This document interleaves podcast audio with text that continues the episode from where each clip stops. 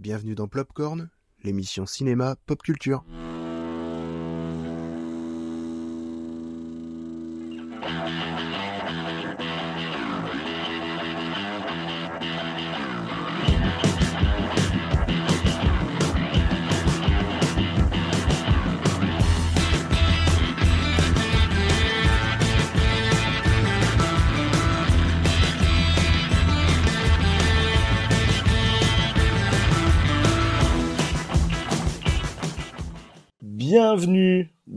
Nouvelle émission de Plopcorn, émission du mois de novembre. Voilà, bah écoutez, euh, bi- bienvenue les amis. Vous, vous êtes là Salut. les amis? Salut Dodo. Oui. Ah, Content de vous entendre. Ah bon, bah, Ah comme, oui, vous content, pouvez le deviner, content. hein. comme vous pouvez le deviner sur euh, bah, autant sur la qualité du son et sur tout ça, ben et voilà, puisque c'est émission de novembre, c'est émission confinement, donc ça y est, le deuxième confinement est tombé. Et euh, bah, du coup, on va adapter l'émission, bien sûr, sur un format un peu plus spécial, puisque malheureusement, nous ne pouvons pas nous rassembler pour euh, partager notre passion du cinéma. Mais on peut quand même réussir grâce à, à l'outil informatique et toutes ces petites merveilles euh, de On est vous proposer. quoi, comme tout. Voilà. De vous Confinement proposer- 2.0. Exactement. Une émission du coup un peu plus adaptée avec un format un peu plus court. Ce qu'on vous propose du coup tant que ben, il y a le confinement et tant qu'on ne peut pas trop enregistrer dans les locaux de Radio Campus Po, on va vous proposer une nouvelle petite formule qui sera en trois parties. Donc une première partie où on vous parlera quand même d'actualité, une deuxième partie où on vous parlera d'un réalisateur et de tout ce qu'il y a autour de lui, et pour finir, on finira sur une méga rocopop où on parlera bien sûr de qu'est-ce que l'on est en train de regarder pendant le confinement, qu'est-ce qu'on peut conseiller à regarder ou conseiller même à jouer. Émission spéciale, bon, bien sûr je dis émission spéciale à chaque fois, mais parce que toutes les émissions sont vraiment, ont vraiment un petit caractère magique.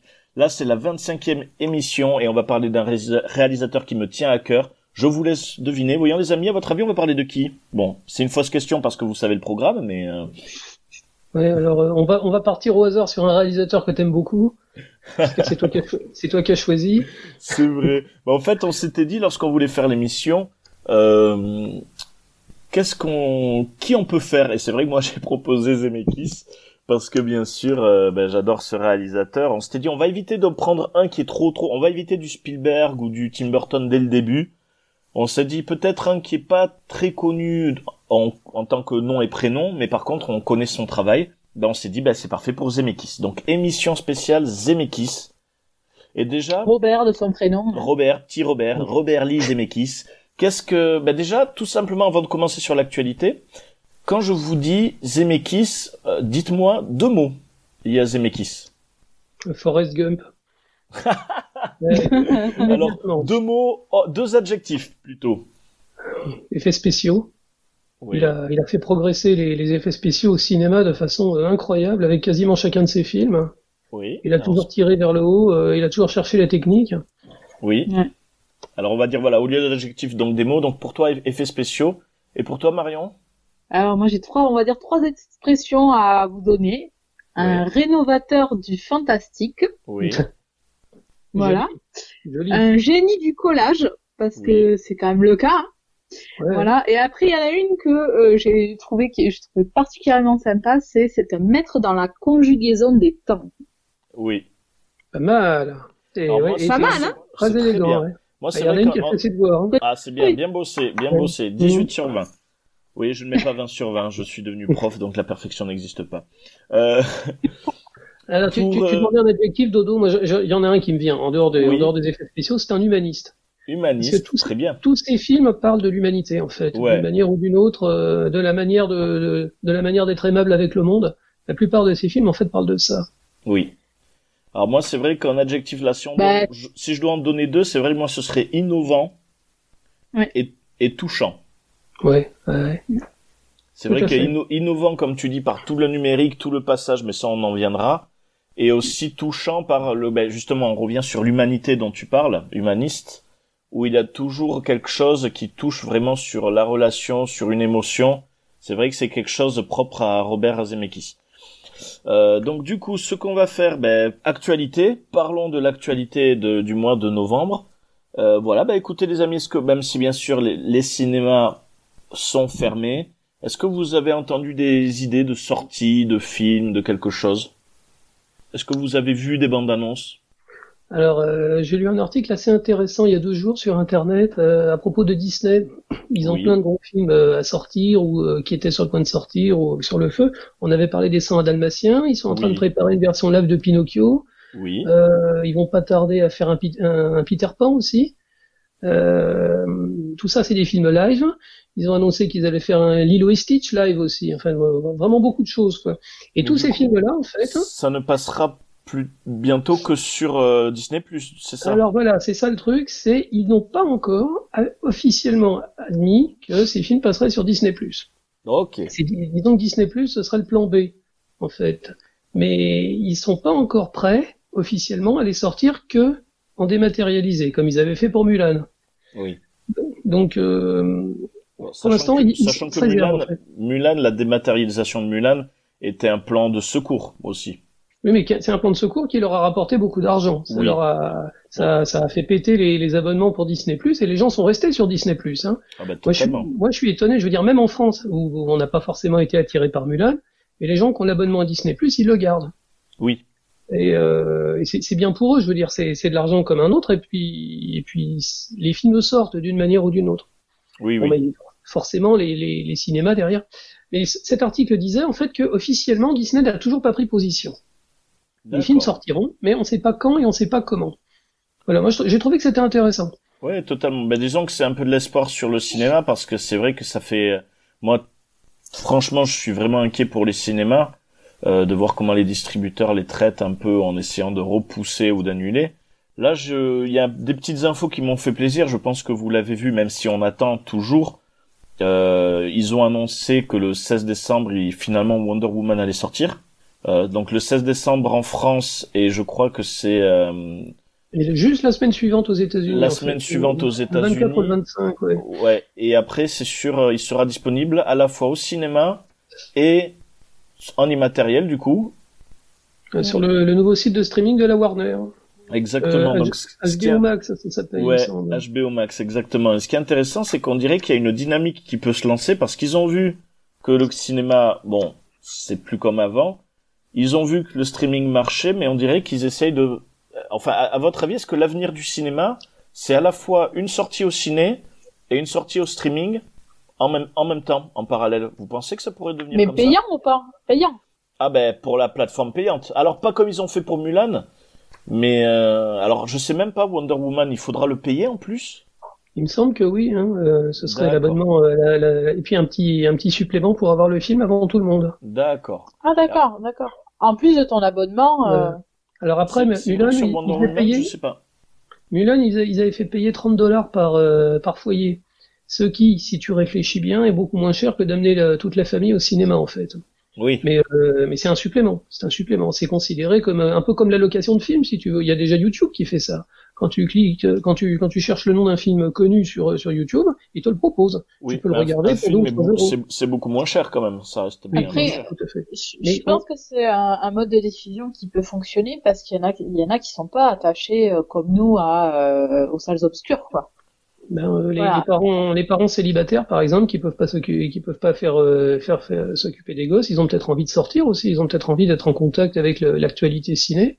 C'est bien les gens qui vont pas souvent au ciné, tout simplement. Hein. Euh, tout le monde habite pas euh, à 5 km d'un cinéma. Il y a peut-être des gens qui, font trois quarts d'heure de bagnole pour y aller. Hein. Ouais, ouais. Donc c'est vrai que pas plus mal. moi ça m'a fait un peu bah, hein, vraiment cœur de me dire purée ce serait vraiment super. Bon déjà nous annoncer les Wonder Woman le 16 décembre ça voudrait dire que le cinéma peut-être réouvriront euh, aux alentours du 16 décembre. Ça, pour l'instant, on a encore croise les doigts. aucune annonce. On, aura l'occasion d'en parler à l'émission de décembre en disant on nous a menti. Euh, mais déjà, c'est vrai que là, au moins, avec les potes, on s'inquiétait beaucoup en se disant purée, Wonder Woman, tu vas voir, il va passer en matériel, il va falloir s'abonner sur un, autre truc. Là, moi, on s'est dit purée, on peut enfin se revoir euh, de manière intelligente, bien sûr, pour voir le film. Ce serait euh, vraiment euh, super la réalisatrice de, Wonder Woman a fait un petit mot où elle a bien expliqué qu'elle savait très bien que le film allait au casse-pipe. Hein. ah ouais? Elle a, enfin, elle a dit qu'elle était contente qu'il sorte et que les gens puissent enfin le voir et qu'ils partageaient le bonheur qu'ils avaient eu à tourner ce film. Donc on sent que on sent que l'ambiance était bonne. C'était pas du c'est pas du pipeau. Hein. Et euh, en même temps, elle laissait entendre qu'elle comprenait bien que le film n'allait pas rapporter un milliard comme il était censé le faire. Oui. Donc, Après, euh, voilà, pour, sa défense. Il faut, dire la Warner. La Warner, c'est le, dernier studio qui joue le jeu. Euh, oui, voilà, c'est vrai Il faut être honnête. C'est eux qui ont sorti Tenet aussi. Hein. Le dernier gros film qui est sorti pendant le confinement, c'était Tenet. Et la Warner a pris un gros. Voilà, on peut critiquer Warner sur des choix, des trucs comme ça, mais ça, on peut pas enlever que c'est eux qui jouent le jeu quand même et, euh, qui vraiment sur ça on peut rien leur enlever. Bon, ils vont faire le Snyder Cut que je ne comprends toujours pas. Il y a eu la nouvelle bande annonce, vous l'avez vu? Euh, Ça m'a fait mal aux yeux pour être honnête. Euh, bah. il y a des jeux vidéo qui sont mieux faits que ça. Pour euh, tu vois les, la série d'Injustice sur PlayStation 4, euh, j'ai l'impression que c'est mieux foutu. Bah, moi en fait c'est vrai, on en avait déjà parlé. Ça, ça, elle me dérange, ça me dérange. Bon, je, je vais, je vais, j'aimerais bien le voir. Hein. Ce qui me dérange, c'est l'aspect un peu nous prendre pour des, des idiots euh, dans le fait de dire euh, Justice League était nul. Ben non, non, regardez, en fait, euh, c'est parce qu'on cet acteur, il a été bridé. Donc regardez, voilà ce qu'il aurait dû faire. restez, continuez à aimer d'ici parce que nos films vont être bien. C'est, tu comme si on essaye de, de dire non, non, t'as pas aimé, t'inquiète pas, là tu vas aimer. Comme c'était un filet de sécurité, mais mais deux trois ans après, quoi. Oui, tout à fait. Mais il faut voir que le, film, en fait, euh, il le sort, il le sort pas sous forme de film, il le sort sous forme de quatre, euh, quatre mini-films. Il dure quatre heures, hein, et ils vont le sortir en quatre épisodes. C'est comme une super série. C'est comme une super ah. mini-série. Euh, il faut voir aussi que par rapport aux originaux, euh, au film original, je veux dire, il y avait des, il y avait des, des photos de tournage qui avaient montré Superman habillé en noir. Il laissait entendre qu'il se passait beaucoup de choses et on sentait avoir le film définitif qu'ils avaient sabré et qu'ils avaient simplifié énormément de trucs. Et le truc que je comprends pas, c'est que c'est vrai que quand on écoute un peu Warner, on va se dire que ça va être exceptionnel. Bon, moi, ça me fait vachement mal au cœur pour Joss Whedon. Parce que on lui demande quand même de venir un peu au secours, de faire le truc. Finalement, on lui dit c'est à chier. On le limite, on remplace son film. Euh, Joss, Whedon, Joss Whedon, il a pris un coup, de, un coup dans la figure en arrière. Euh, il a été payé très cher. Et les acteurs sont unanimes pour dire qu'il a été absolument odieux sur le tournage. D'accord absolument odieux. Euh, il, y a, il, y a, vraiment des vilaines rumeurs. Euh, le ah Joss Whedon, euh, ouais, ouais, c'était le héros de tous les geeks quand il a réalisé les Avengers. Oui, et le, tournage de Justice League, c'était une ambiance de merde du début à la fin. C'est vraiment c'est le projet maudit par excellence. D'accord. Ah ouais, tant que ça. Ok, moi c'est vrai que je trouve dommage pour Joss Whedon. Après, c'est vrai que je m'étais dit, mais voilà, Warner, ils vendent ça comme le vrai truc, mais à la limite, pourquoi avoir euh, filé à Joss Whedon, pourquoi ne pas soit avoir attendu ou soit parce que voilà Zack Snyder à l'époque avait perdu sa fille. je pense ils, ont, expliqué ça. Ils ont expliqué ça des années plus tard. C'est une, une, histoire à la con. C'est le, le, directeur de la Warner à l'époque, c'était un type qui s'appelait Kevin Tsujihara. Oui. C'était un sale con. Tout le monde l'a dit. Hein. Lui non plus. Quand il est parti, euh, personne l'a regretté. Et ils ont sorti Justice League à une certaine période pour que Monsieur Tsujihara il ait un gros bonus. C'était dans le contrat. Il avait un gros, il, oui, oui, il avait un gros bonus de fin d'année si le, le, gros film, le, le, gros film prévu sortait en temps et en heure. C'est Kevin Sugihara qui a dit on arrête les conneries, on remonte le truc et ça sort à telle période. Et donc c'est lui qui a fait appel à Joss Whedon qui est arrivé n'importe comment euh, dans une ambiance qui était déjà faite avec des gens qui étaient déjà. Et ça a été un véritable, c'était du bowling en fait, c'était du bowling avec ce tournage surtout. Euh. Une ambiance de merde, hein, vraiment. C'est ça. Et puis euh, montage à la va-vite. Euh... Et le, le, film est raté en fait parce que le patron du studio voulait toucher son bonus en fin d'année. Voilà ce qui s'est passé. D'accord, bah dis donc. le fric, toujours le fric. Encore une histoire de sous. Encore une histoire de pognon, ouais. Après, euh, qu'est-ce qu'on a eu d'autre euh, comme bande-annonce euh, Chaos Walking avec Tom Holland. Ah oui, avec Tom Holland. Ouais, un, drôle, un drôle de film. Hein. Ouais, je décrire un petit peu. C'est difficile à décrire. Ouais, moi c'est vrai que j'ai vu. Alors moi j'ai eu l'impression, je me suis dit mais c'est Uncharted, ils se sont trompés de nom parce que c'est vrai que Tom Holland je l'attends pour euh, Uncharted. Uncharted. Euh, Et il commence à y avoir des photos qui sortent du tournage. Oui voilà, où ça il est pas mal, ça lui rend bien. Et là c'est vrai qu'il sort pas ça. du tout, hein, Uncharted. Il a pas du tout la gueule du héros. Mais bon, ça, ouais, mais c'est sûr. Mais euh, bon, après j'aurais bien vu. Bah, il faut du sang neuf. J'aurais bien oui, vu. un acteur qui ressemble au personnage. Ouais, un acteur qui ressemble au personnage, c'est sûr. Euh... Eh ben, qui t'aurait vu, justement? Dis-nous. Ah, qui j'aurais vu? Alors, ah ouais? ça, c'est une très bonne question. Qui j'aurais vu? Alors là, malheureusement, je n'ai plus le nom. Alors attends, accorde-moi 5 secondes. 5 secondes. Il joue dans quoi? J'ai plus le nom. Attends, non, ça, je veux faire travailler ma mémoire.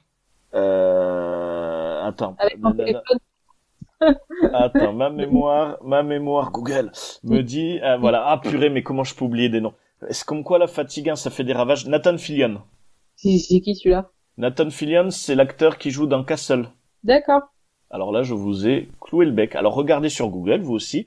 Nathan Fillion qui joue dans Castle, qui joue dans Firefly, il joue un méchant dans Buffy contre les vampires, bon, durant 3-4 épisodes. Ah oui, mais il fait euh, The Rookie, là. Hmm? Il fait une série euh, Oui, euh, Castle. Oui, mais maintenant il est dans The Rookie aussi. Euh, ah, je sais pas, j'ai pas regardé The Rookie. C'est un flic, c'est un flic à Los Angeles, c'est un bleu en fait. C'est une reconversion professionnelle et genre il est, il est devenu flic à 40 ans quoi. Oui, ben c'est lui. Oui, c'est lui, ouais. Tout à fait. Ouais. Voilà, ben, je viens juste de vérifier. C'est bien pratique en fait de faire à distance. On a Internet super facilement. et euh, en fait, euh, voilà, c'est. Je verrais bien Nathan Fillion par exemple. Un super acteur, Nathan Fillion, il est très sympathique. Ouais, il, a l'âge en fait. Euh, qui lui irait à la perfection. Après voilà, Tom Holland marche beaucoup et est très apprécié, donc. Euh... Ou alors ils font Uncharted les origines en fait pour montrer le héros quand il était jeune. Ouais, oui, c'est sûr. Après, j'ai une bande-annonce qui moi m'a scotché. Alors j'étais content parce que ça fait d'autres films. Mais il commence un peu à ressortir des bandes-annonces, donc ça montre que voilà, le cinéma va commencer un peu à, à renaître de ses cendres.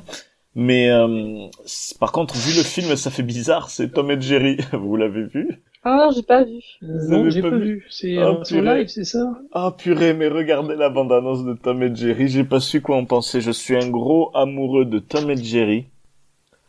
La bande-annonce m'a à la fois, vous savez, ben, j'appelle j'appelle ça de l'aigre doux. Je, je l'utilise souvent cette expression. C'est la joie de revoir une bande-annonce de film euh, la tristesse de voir la bande-annonce du film en fait. D'accord, mais c'est un film, c'est pas un animé. En fait, c'est un film live. Ah, pourtant, ça devrait me plaire, mais avec Tom et Jerry en dessin animé. D'accord. C'est live avec incrustation animation. Au final, ben, comme euh, qui veut la peau de Roger Rabbit. Mais oui, c'est ça. Mais euh, je vous laisse faire votre avis. bon, je pense que ça va plaire aux gosses mais euh, même je sais même pas les gosses s'ils vont vraiment reconnaître. Je sais plus si les enfants actuels sont de la génération Tom et Jerry. Il y a quelques dessins animés qui reviennent un peu, mais euh, je pense que c'est la génération sa cartoon qui pourrait être euh, touchée par par ce film. Mais ce qui était bizarre, ouais, il y a même Chloé Grace Moretz qui y joue. Ouais, j'ai vu, ouais. donc ça fait ça fait bizarre. J'y crois pas beaucoup. Hein. Enfin, ça, ça plaira pas aux gens connus. J'ai un peu du mal à y croire, ouais. Ouais, en ce genre de film, c'est c'est optimisé pour gagner de l'argent de toute façon. Il se remboursera obligatoirement. C'est statistique. Oui, oui, bien sûr. il fait un film pour toute la famille, ça sortira pour les vacances. C'est ça. Euh, ça se remboursera, ça sera très bien. Le, ils seront contents pour leurs sous. Après, l'histoire du cinéma, bon, on est bien d'accord que ça va pas tout révolutionner. Non. Non. Après, même si il, s'adresse pas aux gens comme nous, je te dis. Il s'adresse aux gosses, il s'adresse aux parents. Visuellement, il est joli. Hein. Ça, on peut pas enlever. Visuellement, c'est joli. Euh, mais bon, non, on verra ça. Est-ce que vous avez d'autres remarques sur l'actualité? Vous avez déjà... Bon, les, consoles, on va pas en parler. on va plutôt parler actualité cinéma ou bande-annonce. Il y a plus d'actualité sur les jeux vidéo que sur le ciné en ce moment. On est ah, bien d'accord. c'est sûr. Donc pas grand-chose à dire du coup?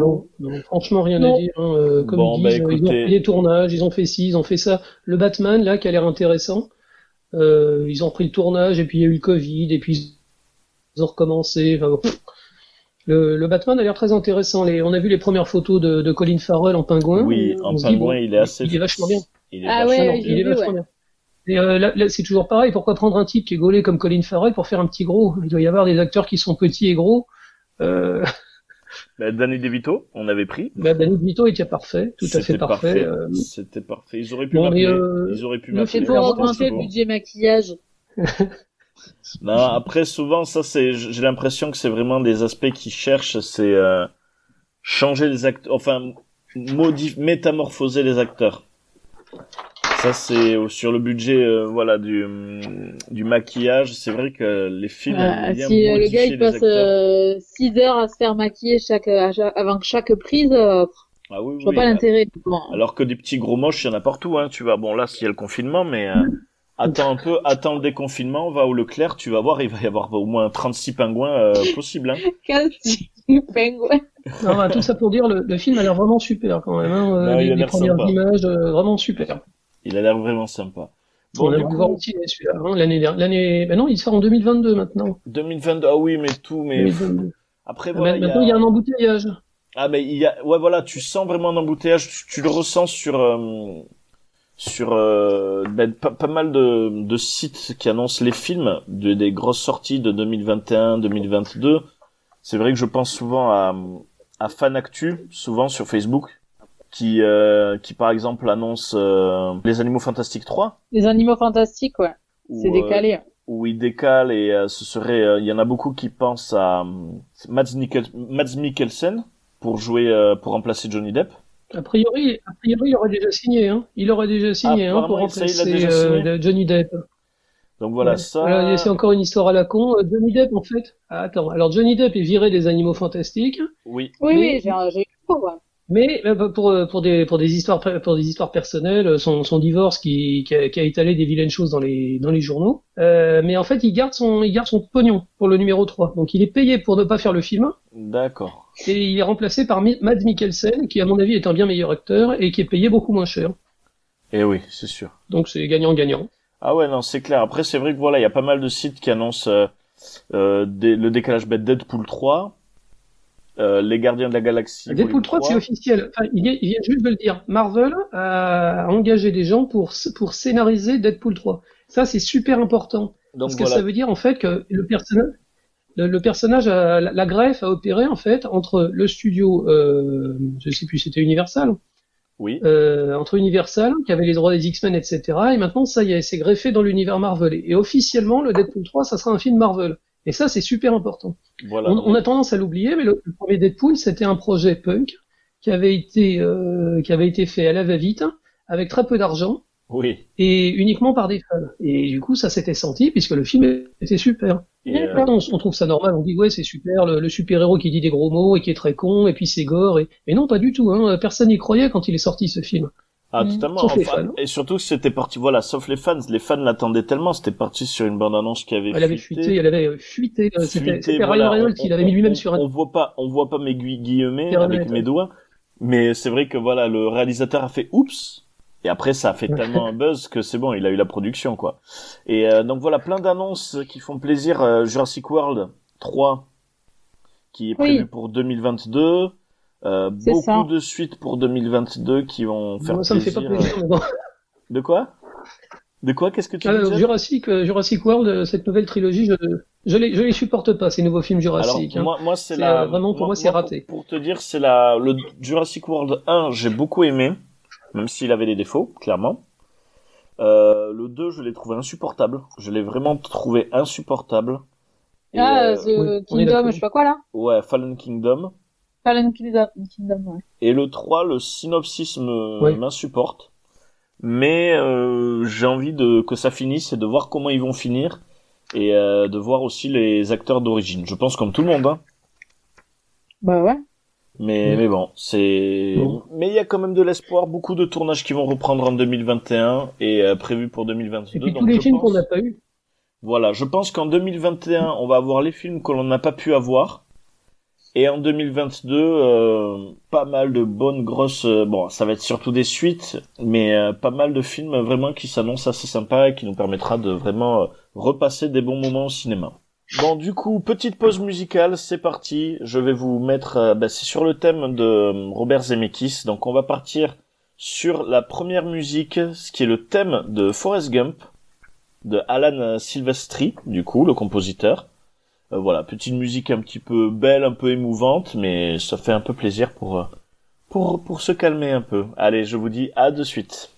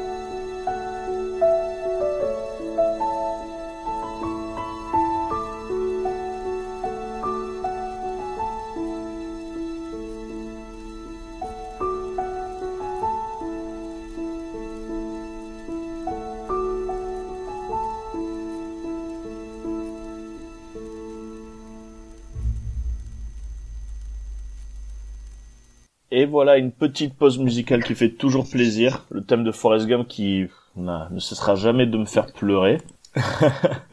et euh, voilà, ben, c'est. Hein c'est super joli, oui, non, non, Forrest Gump, c'est bouleversant. Bon, ça, ça vous fait plaisir de la réentendre? Ouais, vraiment. Vraiment. Ah, toujours. J'aime bien vous faire plaisir comme ça.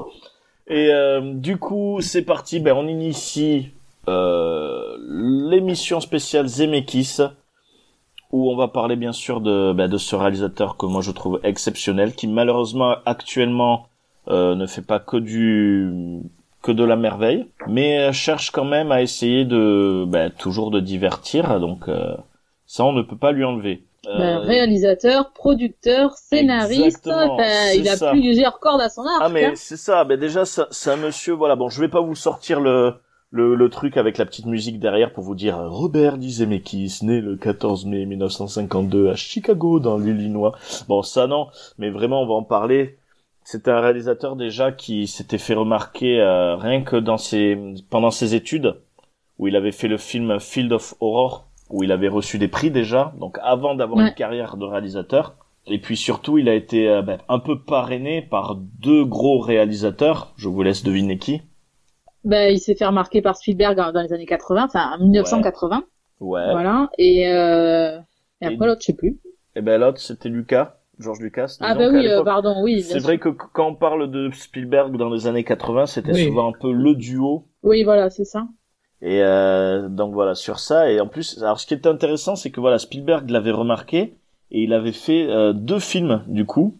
Il avait produit mm. pour deux films qui, ben, en fait, on a l'impression que c'est propre à Zemeckis, qui sont des fois salués par la critique, mais qui n'ont pas de gros succès. Ben, c'est, c'est, on va pas parler d'échec commercial, mais euh, c'est pas le gros succès attendu, quoi. Ouais, ouais.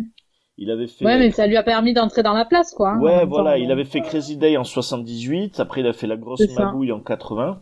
Là, c'était toujours une bonne critique. Après, voilà, le gros, ce qui est intéressant, c'est que dans les années 80, il avait au départ un projet qui était celui d'un d'un jeune homme qui pouvait voyager dans le temps et les, euh, les productions l'avaient refusé. Ouais. C'était un projet qui a été recalé plusieurs fois, ouais. Et euh, ça c'est intéressant parce que ben moi, ça Hollywood, me rappelle... c'est connu. Hollywood est très connu. Hein. Des, des projets comme ça, il y en a des centaines et des centaines hein, de côtés qui sont jamais qui sont jamais produits, qui sont jamais réalisés. Hein. Là tu vois, ça me euh. rappelle ça me rappelle Lucas, George Lucas avec Star Wars c'est vrai que là j'ai l'impression que c'est comme si c'était un, retour de un, retour un peu de, bah, de, de maisons de production qui refusent des projets alors que ça mènera vers des films qui vont marquer le cinéma. Et euh, donc à l'époque, euh, voilà, Zemeckis n'avait pas du tout euh, d'appui par rapport à la production pour son projet. Et c'était Michael Douglas qui lui avait proposé un film d'aventure. Et du coup, il a sorti en 1984, je vous laisse deviner. À la poursuite du diamant vert. Exactement. Mais euh, qui est un film qui est dans sa carrière euh, est très marquant aussi parce que c'est sa rencontre avec Alan Silvestri, euh, compositeur, qui va être son compositeur fétiche pour tous ses films. Exactement. Ben, on peut dire au final que c'est vraiment la poursuite du diamant vert qui a lancé ben, le combo et qui a un peu défini euh, Zemeckis. Ah ben complètement. C'est vrai que voilà, Alan Silvestri. C'est rigolo parce que quand tu t'y intéresses à la poursuite du diamant vert, c'est un film que personne voulait faire. Le studio, il y croyait pas du tout. Il disait que c'était, il allait droit à la, à la, catastrophe. En fait, ils avaient engagé le jeune en fait pour, euh, ça servait de crash test. Et euh, en fait, ça a fait exactement le contraire. Ça a été le plus gros film de l'année où il est sorti. Et ouais, non mais c'est ça qui est intéressant. C'est euh, et puis voilà, ça permet de faire le combo et surtout quelque chose que lui apportait ce film. Ben déjà, c'est quelque chose qui lui manquait encore un petit peu. C'était vraiment une grosse renommée qui euh, du coup ah bah, ça l'a fait monter en puissance euh, de manière à ce qu'il puisse derrière se reposer reproposer euh, ah bah disons que suite, retour vers le futur quoi. exactement suite à ce succès il y a Universal qui a validé le projet et ça. qui du coup lui a validé le film que l'on connaît tous que l'on apprécie Retour vers le futur donc le premier en 1985 mm. et qui a été déjà le premier film de Zemeckis pour lui à être nominé aux Oscars oui, c'est ça. Il a été nommé, hein, mais euh, voilà. il pas eu, mais il a été nommé. Repense au, repense au scénario de, de Retour vers le futur. Euh, il va voir le producteur et dit voilà, je vais faire. C'est l'histoire d'un type qui va voyager dans le temps dans un frigo. Oui. Et, et, qui va se faire draguer par sa mère. et voilà, il, il, arrive 30, ans plus tôt et, il y a sa mère qui tombe amoureuse de lui. Qui, qui donnerait de l'argent dans un projet comme ça? Et pour revenir chez lui, il est censé faire une explosion nucléaire. Le, scénario d'origine, c'était ça. Il devait faire péter une centrale nucléaire et voyager dans un frigo. C'est du génie. il y a des gars qui sont passés derrière. Heureusement, ils ont un peu aplani quand même. Hein. Alors, je, suis, désolé, mais l'explosion nucléaire et le frigo, ils l'ont ils l'ont réutilisé dans Indiana Jones 4. Hein. Exactement ça. Ils auraient pas dû. ils, se, voilà, ils se sont gourés. Ils se sont bien plantés. Et euh, voilà. Et après, ben, suite à ce succès de Retour vers le futur, il a encore profité ben, de la notoriété pour lancer le projet euh, avec le studio Disney que vous connaissez tous et que bien sûr je, je, ne vais pas dire le nom parce que sinon on va dire que je suis payé par cette production. Mais un film que l'on connaît qui a eu quatre Oscars. Oui, bien sûr, qui veut la peau de Roger Rabbit. Qui veut la peau de Roger Rabbit Ouais, voilà donc euh, excellent film et encore une fois on retrouve quelque chose vraiment déjà que l'on a retrouvé vers euh, Retour vers le futur sur les effets spéciaux, même si ça commençait, hein, c'était vraiment très léger il y avait déjà pas mal de choses qu'on trouvait dans les maquillages, dans la mise en scène. Et c'est quelque chose que l'on retrouve vraiment sur euh, Qui veut la peau de Roger Rabbit. C'est de l'innovation. Ah mais complètement. Je parlais du, du génie du collage tout à l'heure. Euh, c'est tout à fait ça euh, aussi. Parce que et oui. Euh, il a été aussi précurseur avec ce film parce que ça, ça, enfin, il a, ça a été euh, la, la, façon de d'allier euh, animation et prise de vue réelle et surtout il a été précurseur parce qu'il a inventé le premier sex symbol en pixels. Oui, c'est vrai. En fait, non, elle existait déjà, c'était Betty Boop. Oui, c'est vrai. Oui, Betty Boop. Qui, qui l'a réutilisé d'ailleurs. Oui, qu'il a réutilisé. Il y, a, il y, a, même une petite allusion où elle dit ah là là, elle, vend des cigarettes dans la boîte de nuit en fait avant de, avant la, première apparition de Jessica Rabbit. C'est pas un hasard. Ah, d'accord, c'est un clin d'œil quoi. Ouais, euh, non, là par contre le personnage est hyper sexualisé. Hein. Betty Boop, elle était plate comme une lémande. Hein. Euh. Je vais pas croire qu'on parle de personnage de dessin animé. Et euh... ouais, donc euh, non, Jessica Rabbit et et puis même Roger Rabbit dans l'idée où avant le film, tu vois un dessin animé un peu de cartoon, comme euh, avec les codes que l'on connaît, mais avec euh, avec Roger Rabbit. Et ce qui est rigolo, c'est que moi, petit, j'avais juste vu le début et j'étais persuadé que c'était un dessin animé qui existait. Mmh. Ah oui, ah, d'accord. Et du coup, et du coup, c'est plus tard quand j'avais revu le film, je me suis dit waouh, mais en fait, euh, on, on, le, on voit le mais j'étais très petit hein. Euh, j'avais dit on voit euh, sa vie en dehors du cartoon. Ah, c'est super intéressant. Et, euh, tu vois c'est peut-être pour ça peut-être que j'affectionne un peu ce film parce que ça me donnait l'impression que les personnages de cartoon et c'est un peu l'idée de ce film sont des acteurs et au final existent. Oui ouais. Et il y a tout ça, et après vraiment, il y a une profondeur aussi, parce que voilà, comme tu disais Marion, Zemeckis c'est aussi un scénariste, alors il écrit pas mal avec euh, Bob Gale, ce qui est souvent son co, euh, son, son co-scénariste. Et euh, ce qui est très beau aussi, quelque chose que je trouve. Euh, dans... ils ont fait leurs études, je crois, ensemble. Hein? Ils ont fait leurs études ensemble, ouais. Et ce, ce, que je retrouve dans un peu dans qui veut la peau de Roger Rabbit, c'est ce délire un peu que l'on retrouve et qu'avait inventé Isaac Asimov sur les robots sur là où Isaac Asimov c'était dans le délire d'un robot qui ne pouvait pas faire de mal à un humain et qu'il avait des codes, euh, là c'était un code sur le cartoon en disant qu'un toon ne peut rien faire d'autre que faire rire et il est fait pour faire rire et il ne peut pas tuer. Et on, retrouve un peu cet aspect-là où on, prend le personnage principal comme un fou parce qu'il dit qu'un un toon a tué son frère. Et euh, c'est vrai que l'idée du méchant qui pour moi est un toon qui peut tuer, euh, moi, je trouve ça bah, terrifiant et, euh, et fascinant. D'ailleurs, il n'a pas d'identité, il a pas d'identité personnelle en fait. Hein. À part Christopher Lloyd et euh, deux yeux, deux yeux euh, dessinés à la fin, on sait, on sait jamais réellement quelle est l'identité de ce tout maléfique. Hein. C'est ça qui est vraiment fabuleux, et c'est ça qui est bien qu'on n'ait pas fait, qui est pas d'origine ou qui est rien du tout. C'est que bah, c'est un peu dans, dans, dans, les récits fantastiques, c'est un peu ce qui ressort comme le diable. C'est un peu ce qu'on trouve dans les récits fantastiques, c'est vraiment l'image du diable ou du mal c'est-à-dire quelque chose où on ne sait pas l'origine, on ne sait pas d'où ça vient, on ne sait pas sa genèse. Euh, donc du coup, c'est ce qui peut provoquer un peu la, la terreur dessus. Euh, maintenant, de plus en plus, de plus en plus, les, les ennemis, et c'est ce que je regrette sur le Joker, c'est qu'on est obligé d'expliquer les origines du Joker ou d'expliquer l'origine de quelque chose de méchant. Là, ce que j'apprécie beaucoup, c'est qu'on sait rien de lui. Et au final, on sait même pas son nom. On sait juste que c'est le juge de mort, mais on ne sait rien d'autre. Donc ça rajoute vraiment quelque chose que que moi je trouve fascinant chez ce méchant. Ça va, je vous ai endormi, des amis J'ai une histoire, non, non, une sur Roger Rabbit, si ça vous intéresse. Oui. Euh, on, on, reverra jamais un film comme Roger Rabbit puisqu'il y avait des personnages d'absolument tous les studios possibles, imaginables. Ah, c'est clair. Il y avait des personnes. Bon, le, film était produit par Disney. Euh, il y a également des personnages de la Warner dedans. Et quand euh, il y a l'apparition de, de, Mickey et de, de Bugs Bunny, les deux grandes, les deux grandes stars de chacun des studios, par contrat, c'était, vous, verrez la, la scène, c'est celle où il y a, il y a le héros en, fait, il se retrouve dans le monde des toons et puis il tombe. Il est en chute libre. Et à ce moment-là, il y a Mickey et il y a, il y a Bugs Bunny qui apparaissent et ils ont été dessinés à l'image près. Ils ont exactement le même temps de présence.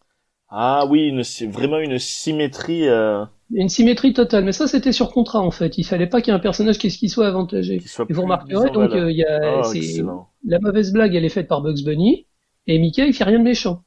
C'est vraiment c'est dans la philosophie des personnages. Ils ont fait super gaffe à ça. c'est euh, surtout une histoire de sous-sous encore derrière. Ouais, sans arrêt, sans arrêt. Et il y, a, pas Popeye dans le film parce qu'il coûtait trop cher. C'est vrai, Popeye. Ah, ouais. droit de Popeye demandait trop d'argent, figurez-vous. D'accord. Ouais. Oh Popeye le marin. Mais en moralité, tout le monde l'a oublié. Ben voilà. c'est ça. Après, voilà, c'est le film. On n'en verra pas d'autres comme ça. Bon, il y avait Cool World qui avait essayé. Euh, mais ils ont eu des problèmes. C'est la version avec de la drogue et pas d'argent. C'est ça. et pourtant, les acteurs, il y a des acteurs, il y a des bons acteurs, mais non, c'est. Euh, oh là là, ça a été. Il y a Brad Pitt dedans. Ben voilà, il y, a, Brad Pitt, mais quand j'ai vu cet acteur, enfin quand j'ai vu ce film, je me suis dit oh cool, c'est comme Roger Rabbit. Non, non, non, du tout. non, ah non, à éviter, à éviter. Ah ouais, clairement. Après, euh, voilà, ben, quand il a sorti euh, Roger Rabbit, euh, bon, grand succès, 4 Oscars, et ben il a sorti, alors c'est un des premiers, je trouve, qui a fait ça, alors peut-être que je me trompe, mais il a tourné simultanément deux suites, du coup. Oui, oui tout à fait, c'est le premier à avoir fait ça. Il avait tourné Retour vers le futur, ce qui me marque récemment, c'est les frères Wachowski qui avaient fait pareil pour Matrix, et mais c'est vrai qu'il avait sorti Retour vers le Peter futur. Jackson, pour Le Seigneur des Anneaux. Oui, Peter Jackson, oui, voilà. Le Seigneur des Anneaux, trois films d'affilée. Ouais, ouais, c'est vrai. C'est vrai qu'il avait tourné les trois en même temps. Et euh, ce qui ressort vraiment Retour vers le futur, il a fait les deux et trois tournés en même temps. Et du coup, là, quel bonheur. Mais c'est vrai qu'on avait ça aussi pour Seigneur des Anneaux. Quel plaisir de voir un film 89 et euh, un autre en 90. Donc c'est, ça fait un peu ce qu'on retrouve actuellement avec les Marvel. Euh, c'est-à-dire on retrouve l'univers à peu près une ou deux fois tous les ans. Tout à fait, tout à fait. C'était des séries, alors que souvent les grosses licences, les gros films, il faut attendre 4 euh, ou 5 ans, souvent. Il faut attendre que les acteurs soient disponibles à nouveau. Voilà. Oui, aussi. Et euh, donc c'est grâce à ces succès de Retour vers le futur 2 et 3 bah, que, euh, au final, il a été considéré comme bah, un des grands réalisateurs que l'on comparait même, à ce qui est intéressant, à Spielberg et George Lucas. Eh oui, oui. oui tout à fait. C'est les, mêmes écoles, c'est les mêmes, c'est les mêmes patients. Donc après, euh, bon, qu'est-ce qu'il a vous, vous, pouvez retenir quoi d'autres films qu'il a fait après? Bah Forrest Gump. Forrest Gump, Forrest Gump, voilà. Voilà, qui a, quand même, qui a quand même, pris six Oscars aussi. Qui a pris voilà, c'est un peu le, le, film de la consécration, hein, euh, ah bah c'est actuellement même son plus gros succès. Euh, ah oui, oui. Actuellement son plus gros succès, même s'il avait fait en... alors Forrest Gump c'est 92, non 94. 94. Et 92, il en avait fait un autre qui était, moi je trouvais assez sympa, mais que euh, qui avait moins moins cartonné, mais qui avait été quand même apprécié. Mais bon, comparé au, au succès de Forrest Gump, il avait fait la, mort vous va si bien. Vous vous souvenez Avec Bruce Willis. Avec Bruce Willis et Meryl Streep. Ah c'est une comédie, c'est une comédie qui se veut grinçante, mais qui est pas très, qui est pas très réussie en fait. Ah, mais j'en ai un bon euh, souvenir. Moi, ça, ça, me rappelait, je retrouvais. La partie euh, la plus c'est les, effets spéciaux. Ah, mais les effets spéciaux, je retrouvais à peu près la, même sensation que je retrouvais dans Beetlejuice. Cette euh, modification un peu du macabre. Vous voyez ce que je veux dire? Oui, c'est vrai. C'est. Bah, de toute façon, c'est une comédie noire. Ah ouais. Une comédie noire, mais c'est pas très rigolo, c'est pas très horrible. Par contre, les effets spéciaux pour l'époque sont absolument incroyables, quoi. D'accord. Euh, un trou au milieu du un trou au milieu du ventre. Euh, à l'époque, on venait à peine de s'habituer au, Terminator de, dans, dans, dans, Terminator 2, quoi, le, le, le, T-1000. Une utilisation des effets spéciaux numériques qui est absolument euh, mémorable. Ah, Et le film en lui-même n'est pas mémorable. C'est très bizarre. Les acteurs, euh, les acteurs, ils cachetonnent, je sais pas. Il est bizarre ce film. Il est pas, il est pas marrant. Il est pas sinistre. on voit ce qu'ils veulent dire, mais on a l'impression que la blague est un peu longue. C'est pas son meilleur film. Hein, ce film, pour moi, il a une allure d'un épisode des Contes de la Crypte. C'est ça. C'est ça. Et euh, les Contes de la Crypte, ça durait 20 minutes. Ouais, et là, ça dure une heure et demie. ouais, c'est ça. Mais bon, après, voilà. Après, il y a, Il y en a d'autres, hein, des films aussi. Euh, ah, moi, ce, qui ce que je trouve intéressant dans la carrière de, de Zemeckis à partir, de, à partir des années 90, c'est que la moitié de ses films, les gens, ils, ont, ils les ont pas vus. Oui. Et je dis la moitié, je suis gentil encore. Euh, après Forrest Gump, on nous a toujours vendu le réalisateur de Forrest Gump. Euh, jusqu'à aujourd'hui 2020. Mais parce que, mais parce que c'était vraiment son plus gros succès. Après Forrest Gump est son plus grand succès, tout à fait. Mais il a fait parfait parce qu'il est, il est à la fois euh, très très drôle, très touchant, magnifique, même les incrustations avec les différents présidents. Et puis l'histoire, le scénario, mais c'est d'une beauté. Et du coup, sa rencontre avec Tom Hanks qui va euh, rappeler pour d'autres euh, d'autres productions derrière, quoi. Eh oui, ben, je, pense au lieutenant Dan en fait. Le type, ah l'acteur, l'acteur Gary Sinise, euh, on jurerait qu'il est handicapé. Quoi. On jurerait que dans la vie, il a passé deux jambes. On n'y fait pas attention tellement c'est bien foutu. C'est absolument incroyable. Ah c'est impressionnant. D'une d'une complexité et d'une beauté, ça passe encore de nos jours. On voit pas du tout. Ouais, ouais. Ah non, mais c'est clair. Après, il avait il fait le film n'est pas seulement magnifique, il a également passé encore un cap au niveau des effets spéciaux. Clairement, mm, mm. clairement. Et euh, même voilà, quand il quand il y a l'incrustation avec Kennedy, quand il lui serre la, quand il lui serre la main, c'est vrai que incruster une ancienne image de Kennedy, euh, rajouter Tom Hanks qui refait la même mimique comme c'est mais c'est et même ça passe toujours hein, on le revoit le film c'est très et en VO en VO ils ont refait les voix aussi ah c'est impressionnant ouais. Et euh, voilà, bah, Tom Hanks qu'il a gardé pour euh, en 2000 euh, Seul au monde. Voilà, moi, voilà, Seul au monde aussi. Et c'est vrai que c'était un film aussi intéressant parce qu'il a été tourné à, en deux parties. parce qu'il avait besoin que, ouais, en fait, il avait besoin que Tom Hanks maigrisse. Et oui, ok. Enfin, perdre la masse musculaire. Donc du coup, ils ont fait la première partie jusqu'à ce qu'il arrive sur l'île, tout ça, qui commence. Après, ils ont fait une pause d'un an. Il a tourné un autre film. Il a tourné mais je, me souviens plus.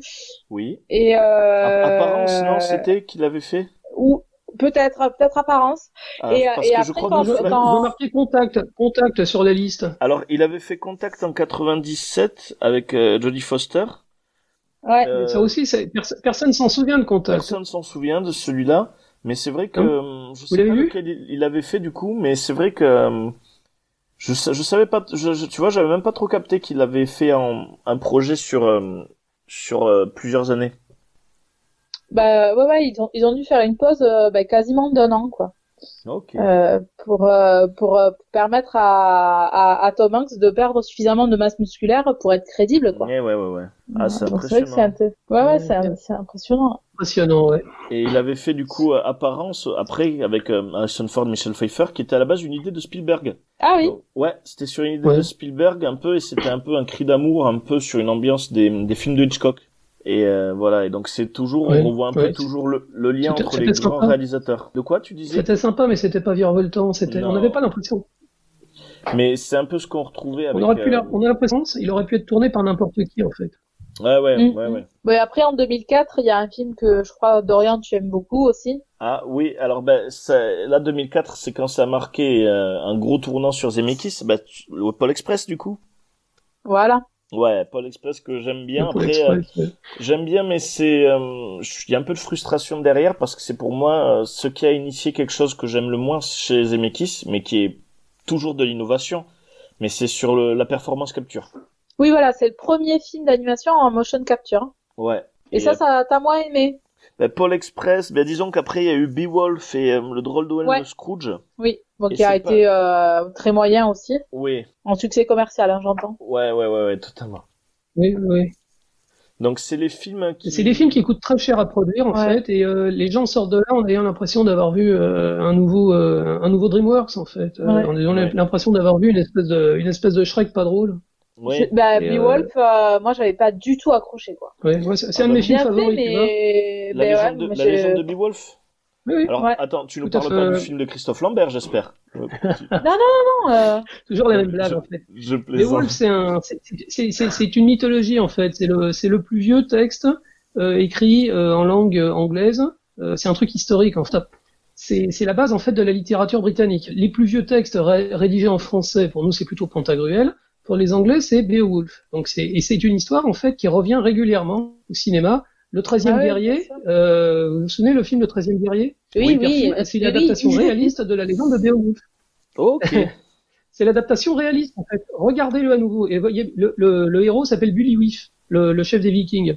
Ouais. Et euh, il lui arrive exactement les mêmes trucs que dans le Beowulf de, de Zemeckis et le, le, le Beowulf en fait euh, avec Christophe Lambert. Ah, oui. C'est une légende. L'adaptation, euh, l'adaptation dessin animé de, de, Robert Zemeckis, elle avait été écrite par l'écrivain Neil Gaiman, dont je suis un gros fan.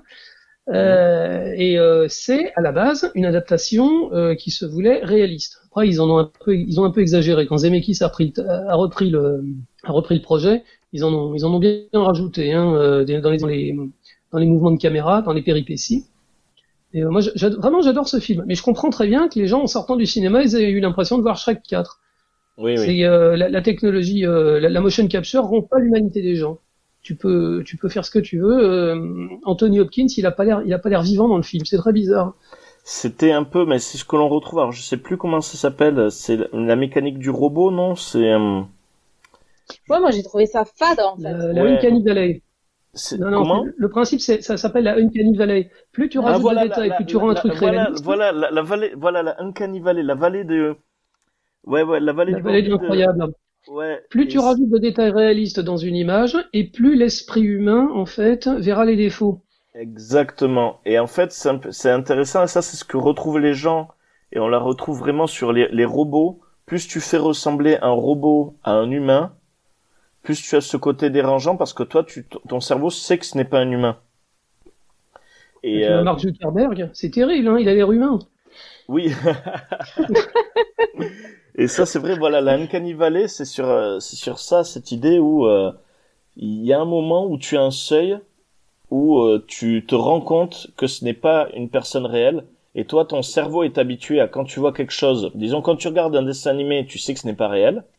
Quand tu regardes un live, tu sais que c'est réel. Mais quand tu regardes un dessin animé qui arrive sur une frontière où c'est trop proche, ton cerveau, ben, il y a comme un petit malaise qui se crée. Et euh, c'est des petits malaises. C'est du malaise où les gens ont du mal à le mettre en place euh, par rapport à, à, le fait de rajeunir les acteurs qu'on avait retrouvé dans Gemini Man. Oui, oui tout à oui. fait. C'est tellement réaliste, c'est tellement parfait. Et en fait, même il y a, y a, quelques fois, ou même des fois c'est bien fait, mais euh, il y a, y a des, des, trucs où ils arrivent. Alors je sais plus qui c'est qui arrivait à faire. Il y a un nouveau mode qui existe que des mecs font et qui postent sur YouTube. C'est tu sais changer les visages et mettre. Alors il y avait FaceSwap qui l'avait fait, mais c'est sur ces technologies-là où tu greffes les visages des personnes et que tu les mets. Ils avaient fait justement Retour vers le futur où ils avaient mis Robert Downey Jr. et Tom Holland. Vous vous souvenez de ça? Tout à fait, c'était super bien foutu. Ouais. ouais. Et, et, ça, c'est de l'intelligence artificielle en fait. Voilà, ça, ça s'appelle des, des, des deepfakes. Les. Deep voilà, les deepfakes. C'est parce qu'en fait, à la base, c'est du deep thinking. C'est de l'intelligence artificielle en fait qui reconnaît la place des yeux, de la bouche, du nez et qui voilà. colle en fait une série de, de, de, visages parfaitement sur le visage d'un acteur. Et voilà, et justement, ben, le principe du deepfake, du deepfake, ils en parlent beaucoup pour essayer de faire rajeunir les, les personnes au lieu d'utiliser la technologie, euh, parce que c'est vrai que du coup, tu la Valley, enfin, ce sentiment-là de, de faux n'existe plus. Et il y a un gars qui avait ouais. essayé hein, sur, euh, il avait fait pour euh, The Irishman, il avait essayé de faire lui-même les rajeunissements comparé à ceux de à ceux du, du, du, réalisateur. Et en fait il a remarqué que ça rendait beaucoup mieux avec le deepfake. Mmh. et euh, ça c'est intéressant. C'est vrai que moi le performance capture ben je sais peut-être par rapport à cette sensation euh, même tu vois Paul Express j'aime bien mais il y a un côté qui me dérange un peu sur les acteurs. Mais mmh. euh, mais ça reste quand même très intéressant oui, tout le monde le dit ils ont, ils ont des yeux de zombies ouais et même la légende des Beowulf, hein, même on, on, en retrouve, il y a beaucoup de gens qui disent le plus beau des films mal faits. En parlant de, en parlant de celui-là. ah, il y a une autre histoire. Il y a une autre histoire, c'est sur le, le, drôle de Noël de Scrooge, en fait. Ouais. Où euh, l'acteur euh, Gary Oldman, euh, ouais. il fait une petite apparition dans le film au début, oui. mais en fait, il fait quasiment tous les personnages masculins. Ah ouais. Euh, D'accord. Euh, c'est ça aussi c'est ça aussi c'est dérangeant. Dans le Pôle Express la plupart des la plupart des adultes sont joués par Tom Hanks aussi. Oui oui oui ah oui oui ça fait. Et euh, c'est le même problème. Bon sur Beowulf ils ont ils ont fait un acteur par euh, un acteur par personnage donc ça allait. Et sur le Noël de Scrooge en fait on s'en rend pas compte mais le film est 80% c'est du Gary Oldman. Et euh, même le meilleur acteur du monde peut pas faire peut pas faire complètement naturel quoi. Ouais un peu compliqué, ouais. Ouais, c'est des films qui étaient pleins de bonne volonté, qui ont coûté très cher et qui étaient très bien foutus, mais c'était des tentatives en fait. C'était des tentatives qui au final n'ont pas été euh, pas été couronnées de succès. Bon, de, l'expérimental, mais qui après tout à l'honneur de Robert Zemeckis, hein, quand même, qui a qui a vraiment lancé, c'est toujours sur son envie d'innovation. Même si après, ah ben, suite à 2010 où il y avait un de ses son studio, je crois, qui avait fermé, il était un peu reparti ben, plutôt à l'ancienne, on peut dire où là il avait vraiment fait des films. Euh... C'est pas du tout les films qu'on attend de lui en fait. Quand t'es fan de Roger Rabbit ou de Retour vers le futur. Exactement. Euh, il avait fait. Il, essaye de faire des grands films, euh, des, grands films dramatiques. Ben voilà, il y avait Flight avec Denzel Washington, The Walk avec pourtant euh, Joseph Gordon-Levitt qui est un super acteur sur ah oui, non, mais des, des, belles distributions à chaque voilà, fois. Voilà, sur l'histoire de Philippe Petit. C'est un super film dans The Walk. C'est vraiment un super film. Après, je, je regretterai jusqu'à la fin de mes jours de ne pas l'avoir vu au ciné. Hein. Ah ouais, ouais, ouais, mais il est magnifique. il, faut, il faut raconter c'est l'histoire du, c'est l'histoire vraie du Français qui a, qui a traversé les deux tours du, du World Trade Center euh, en, petit, ouais. le, type, il était funambule en fait, et euh, c'est un film de casse. C'est un film où il, raconte comment il a préparé avec ses copains euh, l'opération complètement interdite en fait de tendre un fil euh, entre les deux tours du World Trade Center et monter dessus. En fait, le, le film, euh, on se tape une heure et demie en se disant ça y est, ça y est, il va faire son truc de funambule. Et il y, a il y a 20 minutes, 20 minutes de, de funambulisme au-dessus du vide. Ils sont mais époustouflantes. Le film était, il était sorti en 3D au cinéma. Il paraît qu'il y a des gens qui s'évanouissaient. C'est vrai? Euh, ah ouais? Voilà. Je regretterais toujours de ne pas l'avoir vu ah, au cinéma. C'est un film qui est magnifique. Mm. C'est très très beau, c'est joli, c'est c'est Ocean's Eleven euh, avec un avec un poète quoi. C'est sympa et du coup c'est sympa parce qu'en gros le casse là, ben, c'est pas voler de l'argent ou voler quelqu'un, c'est euh, ben, réaliser un peu son rêve quoi. Et euh, c'est c'est super. Non c'est vrai The, The, Walk mais qui est vraiment plus à l'ancienne et mais ça reste quand même la patte Zemeckis et ça reste vraiment une super réalisation. Il avait fait après Allier avec Brad Pitt et Marion Cotillard. Ouais on espérait, moi c'est vrai que j'espérais vraiment retrouver du vrai Zemeckis dans Bienvenue à Marwen, un peu avec le mélange des poupées et oui, tout ça. Oui, c'est ça. Euh, voilà. Et après malheureusement là, euh, ben, le dernier que je n'ai pas vu, Sacré Sorcière, je sais pas vous si vous avez eu l'occasion de le voir. Non, j'ai vu la bande-annonce. Il est pas sorti en France, mais les, critiques sont désastreuses. Hein. Tout le monde dit qu'il ah, est pourri. Et voilà, euh, il, il est pas sorti en France, il est pas disponible sur des réseaux, non. sur un, non. sur, un, sur, du streaming enfin du streaming, de streaming légal. Euh, oui, oui, oui. Euh, en, streaming légal, non, non, non. Le film est, le film est toujours pas sorti en France. Ça, ça, fait très mal au cœur parce que c'est une super histoire là. Le, le, le, le, livre de Roald Dahl est un, est un monument de la littérature pour gosses. Et euh, on imaginait avec le retour des effets spéciaux et des, des, des trucs rigolos, quoi, des, des, sorcières bien crado en images de synthèse, euh, cette, histoire de petit garçon qui se transforme en souris. Ils auraient pu faire mm. un truc extraordinaire, mais a priori non, c'est totalement indigeste. D'accord. Bah, la, la bande-annonce, c'est pas... Je te dis, s'il y a que ça dans le film, c'est moyen. Bon, après, il y a Anna et euh, Octavia Spencer, mais euh, bon. Ouais, c'est c'est dommage. Après, c'est vrai que c'est ce qui ressort un peu de Zemeckis. C'est euh, pas un dessoufflement, mais c'est pour moi quelqu'un qui était tellement prometteur et quelqu'un qui a eu le succès tellement vite, tellement rapidement, qui a atteint à la limite la perfection pratiquement dès le début, qui, ben, au final, à la fin, ben, tout le reste est pas insipide, mais euh, pas à la hauteur de ce qu'il a fait avant, quoi. J'ai l'impression qu'il y a un malentendu en fait. Euh, c'est un réalisateur, c'est un vrai réalisateur. Et quand il fait des films de cinéma, quand il fait des films de réalisateur, ça marche pas. Ça marche pas auprès du public. Lui, ce que ce que les gens veulent, c'est euh, enfin, et puis quand il quand il essaye de revenir euh, à ses anciens amours, effets spéciaux, sophistication, bah, ça, ça, lui claque à la figure. On a l'impression qu'il est en décalage permanent avec le public maintenant. Ouais il essaie de faire un film de guerre avec Allier, et puis bah, au bout du compte, c'est du théâtre assez mal filmé. Bienvenue à Marwen, euh, personne n'avait envie de le voir, ce film. L'histoire d'un pauvre gars qui s'est fait tabasser et puis qui devient fait, et puis qui devient à moitié fou. Euh, une histoire vraie en plus. C'est, en plus, c'est une histoire vraie. Donc, euh, d'après ce que j'ai compris, euh, il, a, ah il, a, changé juste ce qu'il faut pour pas donner, pour pas donner d'argent au type qui s'est vraiment fait tabasser. C'est oh ça. Il est sorti dans un, sorti dans un bar et il s'est fait, il s'est fait tabasser.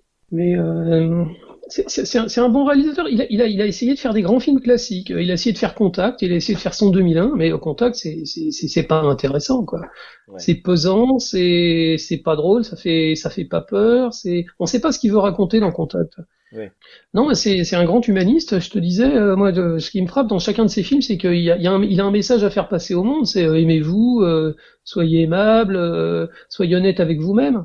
Mais à partir d'un certain moment, les gens, ils ont plus envie de les voir, quoi. Je pense que Zemeckis, il pourra reprendre sa, sa carrière s'il faisait un film de super-héros maintenant. Il a, il a fait partie de la, la, génération qui a envoyé des blockbusters dans les yeux des gens, et maintenant les gens veulent systématiquement voir des blockbusters de sa part. Oui. Ah, un petit super-héros de Zemeckis, ça pourrait être sympa. Ouais, mais ça, ça sera pas chez Marvel en fait. Il est trop indépendant, il est trop. Euh, il ferait pas. Euh, c'est très bien Marvel, hein, mais c'est très pré... c'est très pré-programmé. Euh, il pourrait pas se, se, caler dans le moule et puis faire trois quatre plans avec que l'image de synthèse derrière, qui serait pas faite par lui. C'est bizarre. Zemeckis, c'est un grand, c'est un grand, mais euh, je crois qu'il la carrière en fait, elle est vraiment derrière lui, quoi. Sans méchanceté. Ouais, j'ai l'impression aussi, mais vraiment ce qui ressort, comme je disais, c'est pour moi, il a, il a atteint les cieux, il a atteint les étoiles tellement rapidement que le reste, euh, ben, il y a toujours un peu d'affection quand même, mais c'est vrai que maintenant quand on voit les films, c'est ah dommage, dommage, mais euh, bon, il a atteint pour moi déjà la perfection avant quoi. Et c'est ça qui est difficile. Il se hein. renouvelle un peu quoi. Et ouais, donc euh, bon. Il lui faudrait un nouveau souffle. Il faudrait qu'il se renouvelle un, peu. Un nouveau souffle, ouais. Bon, et ce qui est frustrant parce que demander un nouveau souffle, c'est vrai, un réalisateur comme ça qui lui innovait souvent à chaque fois, c'est vrai que c'est compliqué quoi. Alors qu'il y a des, réalisateurs qui font toujours la même chose. Euh, mais bon, c'est vrai que bon, à suivre, hein, peut-être euh, des nouveaux projets à voir, mais bon, Romer Zemeckis sera toujours dans on lui souhaite un retour en forme. Hein. Moi, j'irai voir ses films au cinéma, ça c'est certain. Ouais, c'est clair. Et si du coup, pour finir euh, sur euh, cette discussion sur Zemeckis, si vous devez retenir au final un seul, bon, moi bien sûr, je vais dire autre chose que Qui veut la peau de Roger Rabbit quand même. Si vous devez retenir un seul film de lui. Forrest Gump. Sans hésitation, c'est Forrest Gump. Hein. Il y a tout dedans. C'est c'est incroyable. Bah, tu vois, moi, ça, ça, ça, me, ça me tue, enfin, ça me détruit le cœur de dire ça parce que je suis un gros amoureux de la trilogie. À la limite, si tu me dis des suites, j'aurais dit de suite Retour vers le futur parce que je le trouve tellement parfait. Mais euh, c'est vrai que je vais dire en, affection, mais Forrest Gump, qui est d'une beauté, qui est un des rares films qui m'avait fait pleurer. Et euh, donc, ouais, non, je partage complètement. Hein. Forrest Gump. Ouais, c'est son magnum opus. Hein. Il y a tout ah. Ouais, clairement. Mais je le, mm. après, clairement, c'est vrai que bon, je dis toujours qu'il veut la peau de Roger Rabbit. Je pense que j'ai plutôt l'affection de quand j'étais petit euh, et toute l'émotion, mais c'est vrai qu'en termes de talent et de qualité, ouais, je pense que Forrest Gump est vraiment dans le panthéon des des films que toute personne qui aime le cinéma doit voir au moins une fois. C'est clair. En numéro 2, je, je place Beowulf parce que ah, quand même. personne l'a vu. Parce que personne l'a vu. Et plus, je le revois, plus je me rends compte qu'il est parfait. Il est, il est techniquement, il est parfait. c'est absolument incroyable. Eh ben, la façon de placer la caméra, la, la façon de, les, les, les, détails subtils dans le scénario, les, relations entre les personnages. C'est un film qui est incroyable, Beowulf. Je, je le passe en numéro 2. Voilà. Eh ben, écoutez, ça, ben, si ça donne envie à des gens qui nous regardent de, de voir au moins une la légende de Beowulf. Donc bon, je ressors la blague, bien sûr. Vérifiez bien que ce soit de Zemeckis. Hein. la version avec Christophe Lambert.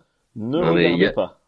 Il y a Angelina Jolie à poil dedans. Je comprends pas que le film n'ait pas marché. C'est pas possible. Bon bah écoutez, euh, on se fait une petite pause musicale. On reste toujours sur le thème de, de Zemeckis. Donc euh, nous allons écouter maintenant ensemble euh, Jessica Rabbit avec sa musique Why Don't You Do Right.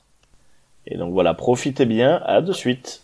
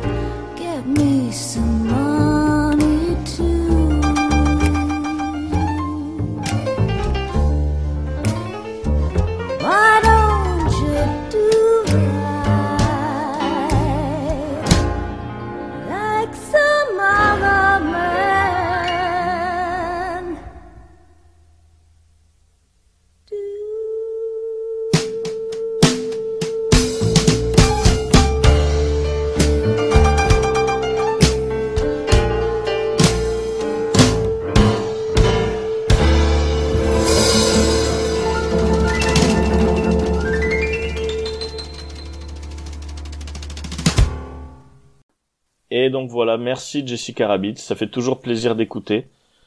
Ouais, super. Voilà, même si c'est vrai que c'est, je trouve quand même plus appréciable. Là, on l'écoute, mais c'est plus appréciable dans la scène où quand même on voit vraiment l'ambiance du bar un peu cabaret. C'est vrai que ça rajoute. On voit vraiment, la, vraiment la poitrine de, de ah, Jessica ah, Rabbit. Je ne pensais pas à ça. Je ne pensais pas, non, pas du tout. Ça.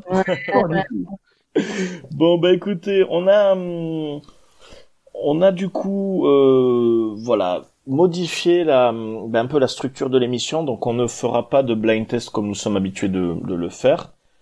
Par contre, bien sûr, on, on, va vous rassurer, on reprendra le blind test quand on reprendra des conditions classiques. Là, maintenant, on va attaquer ben, une Rocopop, mais un peu plus euh, boostée. C'est vraiment une Wonder Rocopop, on peut dire. C'est quelque chose, ben voilà, dites-nous, euh, ben, les amis, là, dites-moi qu'est-ce que vous êtes en train de faire, de regarder, ou qu'est-ce que vous pouvez même conseiller à ceux qui nous écoutent? On commence par euh, toi, Jeff, ou Marion, comme vous voulez. Allez, allez pour changer. Euh, bon alors, euh, quoi d'autre? Euh, J'ai revu la série Watchmen. Ah. Oui. L'année dernière. L'année dernière, euh, c'était c'était sorti l'année dernière. Euh, je me souviens que chaque épisode c'était un véritable enchantement. Et l'autre mhm. jour, un peu par un peu par curiosité, je me les suis ressortis. Et j'ai encore été époustouflé par la qualité d'écriture et d'interprétation ah de cette série. Toujours. C'est incroyable. Même quand tu crois te souvenir de ce qui se passait, même quand tu crois que j'ai vraiment été étonné chaque épisode c'est un nouveau ton, c'est une nouvelle surprise, et, euh, et euh, je me rends compte que c'est au niveau au niveau de la BD originale vraiment. Donc euh, voilà, j'ai revu Watchmen et c'est toujours exceptionnel. Voilà. Même l'année suivante, euh, absolument parfait. Parfait. Euh, sinon, je suis comme tout le monde, je regarde le Mandalorian en ce moment. Donc oui. un épisode tous les vendredis, on le regarde religieusement en famille. Alors moi ce que moi ce que je fais pour le Mandalorian, je j'attends toutes les deux semaines. Ouais, pareil. Pareil? pas, pour, pas pour le Mandalorian, mais je fais pareil pour notre série. Et comme ça, au moins, je, parce qu'un épisode pour moi, c'est pas suffisant. Et en fait, bah, je les me épisodes, fais... ils durent 40 minutes maintenant. Et euh, Ouais. il se passe quand même beaucoup de choses. Hein. Quand on reste sur notre fin, euh, on passe pas la soirée. Hein. Ouais, euh, après, tu as les commentaires sur Internet. euh, l'é- L'épisode de vendredi, il, y avait, il s'est passé beaucoup de choses. Il y a eu beaucoup de révélations. Ah Et ouais. immédiat- immédiatement, je me suis précipité sur Internet pour voir qu'est-ce qui, qu'est-ce qui était arrivé, qu'est-ce qui s'est passé. Il y a toujours des fans de Star Wars qui vont t'expliquer exactement qui correspond à quoi. Et euh, c'est vraiment une super série, quoi. Ah ouais. Et- Même, même une incrustation d'un personnage. euh, Ouais. T'as vu euh, le, le technicien? T'as vu le Oui, bien sûr. Oui, oui. Mais, Mais euh, c'est que sur la plateforme euh, de. la plateforme Disney, oui, Disney. Ah oui, oui, ah, mais ouais, moi je l'ai pas pris. Donc. Ah, bon. On te racontera alors. Mais c'est c'est c'est le Star Wars qu'on a aimé quoi. Le, le Star Wars original, le Star Wars des Ah, trois premiers épisodes. Ouais. C'est euh, ils arrivent à tout mélanger en fait. Mais ah non, c'est Le vraiment Star Wars, super c'est- série. Premier épisode et de euh, euh, Rogue One. Oui, oui. Voilà. Ah, ça- Rogue One, c'est comme Mhm. les trois. Ça te plairait, ça te plairait vraiment. C'est vraiment super. Hein. euh. Ouais, ok. Ma troisième, euh, ma troisième Rock Pop, en fait, je, je vous ai déjà parlé de Mortal Kombat la dernière fois. Oui. Oui. Euh, alors voilà, ça y est, ils ont sorti Rambo officiellement. Et, et en version française, on a droit à sa voix française, Alain Dorval. Et c'est Ah. à, chi- c'est à chialer. C'est à chialer. Mais la moindre connerie qu'il dit, le moindre truc qu'il fait, c'est avec c'est une voix qui est incroyable. quoi. C'est du miel dans les oreilles. Donc euh, j'applaudis. J'applaudis les mecs de les, les mecs de Warner Bros euh, jeux vidéo qui ont, qui ont fait un- vraiment un boulot incroyable. Et Rambo, il est parfait. Il est vraiment parfait. C'est le, jouer, il est personnage. sympa. Ah, il est très très sympa, ouais, il est violent, il a son couteau, euh, les fatalités C'est sont incroyables. Euh, on a l'impression, euh, bon, il y a toujours cette fameuse Uncanny Valley, on n'a pas l'impression de voir le vrai personnage, mais dans les actions, dans les actes, ça rappelle toutes les conneries qu'on voyait dans les années 80. Ils ont fait une synthèse incroyable, avec beaucoup d'humour, et c'est une merveille. Voilà, donc Mortal Kombat, Excellent. euh, Rambo. Super. Voilà, je vous laisse la suite. Marion, on t'écoute. Euh, ben moi, euh, autre plateforme, hein, moi je regarde euh, Star Trek Discovery sur euh, Netflix. Mmh. Voilà. Et donc je fais, c'est euh, comme toi Dorian, euh, tous les 15 jours, je regarde deux épisodes euh, pour ne pas rester sur ma faim. Voilà. Mais, euh, très très bonne série. euh, voilà. Déjà le début c'était c'était parfait, mais voilà. Là on est dans la continuité. Moi je je me régale. Voilà. Très bien. Et euh, donc, Et euh, toi, qu'est-ce qu'elle a de spécial cette série par rapport aux autres séries Star Trek, pardon? Alors je les ai pas toutes vues parce que euh, alors elles y sont hein, sur Netflix. Euh, de temps en temps j'essaye de, de m'en regarder un petit peu, mais là j'avoue euh, honnêtement j'ai pas le temps. C'est la Euh, première fois que tu regardes une série Star Trek? Non, c'est pas la première, enfin, c'est pas la première fois, mais je crois que je les avais vus, mais sais- il y a longtemps, mais vraiment longtemps. Et euh, Parce que il y, a, plein de séries Star Trek en fait, et chacune d'entre elles c'est un, principe, un principe un peu différent. Un coup c'est une station spatiale, un coup c'est l'exploration, tu vois. Exactement. Donc là, euh, ben, là on, on, est effectivement dans de l'exploration. Donc euh, ils avancent petit à petit, mais euh, c'est c'est vraiment bien fait avec euh, des euh, des sauts avec un système de, de, de sport en fait, c'est-à-dire que il y a un personnage qui interfère physiquement avec le vaisseau grâce à des sports et ils peuvent faire des bonds dans l'espace. Donc euh, c'est c'est il y a plein de choses qui sont très intéressantes euh, voilà donc euh, non, très très bien. Très bien. Mais c'est vrai que moi je bon je, je suis pas fan dedans parce qu'ils font des sauts dans les dans le temps aussi. Ah oui, ça, ça c'est Star Trek. Hein. Et euh, du coup, moi, c'est vrai que j'ai j'ai pas trop suivi Star Trek. Je suis pas fan. Je suis plus un team Star Wars. Euh, mais Discovery me donne quand même envie. Et euh, comme vous disiez justement, c'est enfin Jeff, même Tom Marion, si on n'a pas du tout suivi Star Trek, on peut suivre cette série. Ah complètement. Ah, complètement. Les films Star Trek sont vraiment sympas, je trouve, pour découvrir l'univers. Les vrais, les vrais fans de moi, Star Trek. Moi, j'avais découvert par les films. Alors, les, les, vrais fans de Star Trek détestent les films. Euh, c'est pour eux, c'est un anathème. Euh, c'est de là, c'est justement, c'est, ça ressemble trop à Star Wars. Mais je trouve que c'est des super films pour découvrir l'univers Star Trek qui vaut vraiment le coup. Hein. Euh, bah. C'est pas seulement des mecs en pyjama dans des jolis vaisseaux, c'est ça aussi, c'est de la science-fiction humaniste et, et intelligente. Il y a beaucoup de politique, beaucoup d'humanisme aussi. c'est typiquement de la discussion, de la diplomatie.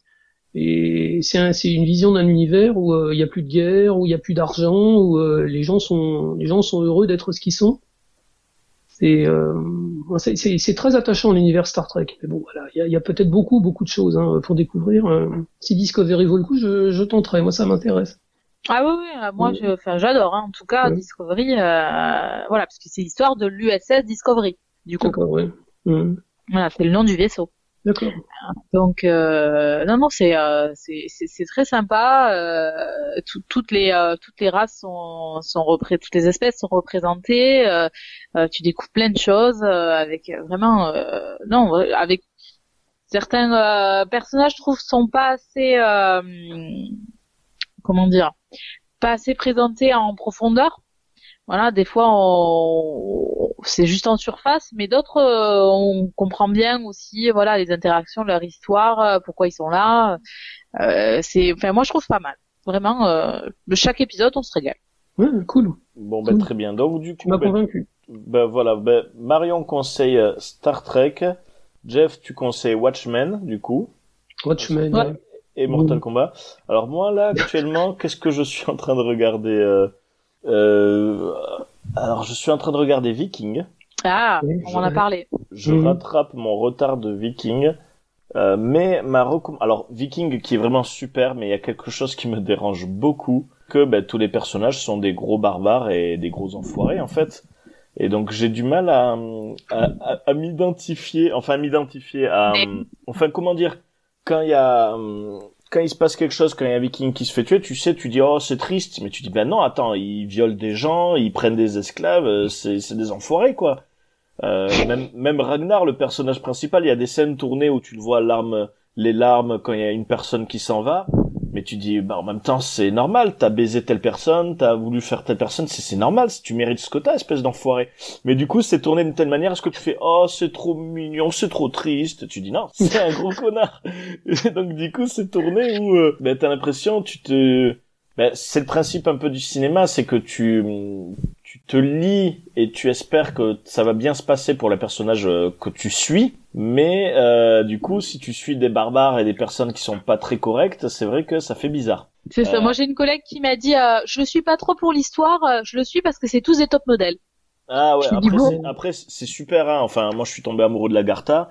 Euh, c'est l'histoire, la musique, l'ambiance. C'est vraiment une série. Je recommande. C'est vraiment exceptionnel. Après, ma femme a regardé pour les mêmes raisons. Hein. Pour les... Parce que les mecs ils sont beaux.